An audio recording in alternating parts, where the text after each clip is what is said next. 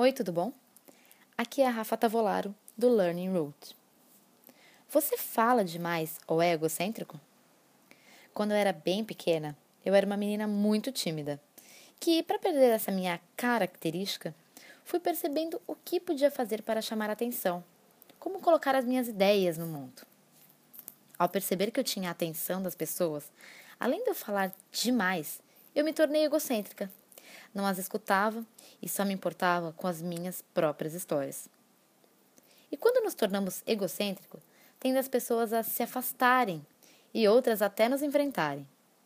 Percebi que não estava me fazendo bem ser daquele jeito, que na verdade não era eu. Essa não era a minha essência. Mas todo hábito vira uma rotina.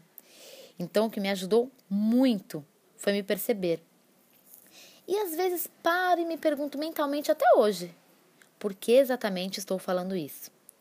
Às vezes, no meio da frase, da ideia ou pensamento, eu até corto dizendo: enfim, era isso, e já paro por ter me percebido. Com certeza, pode não ser um hábito seu. E até por sorte você nunca ter feito algo parecido. Mas a maioria das pessoas já se pegou falando demais que ao fim da conversa saiu com amargor na garganta, sabe? Se sentindo culpada por tudo que disse. Nosso aprendizado de hoje é que na próxima vez que achar estar nessa situação, tente se perguntar por que você está dizendo aquelas coisas. Isso fará com que você volte à sua verdadeira essência, que você volte à sua verdade. Por que exatamente estou falando isso?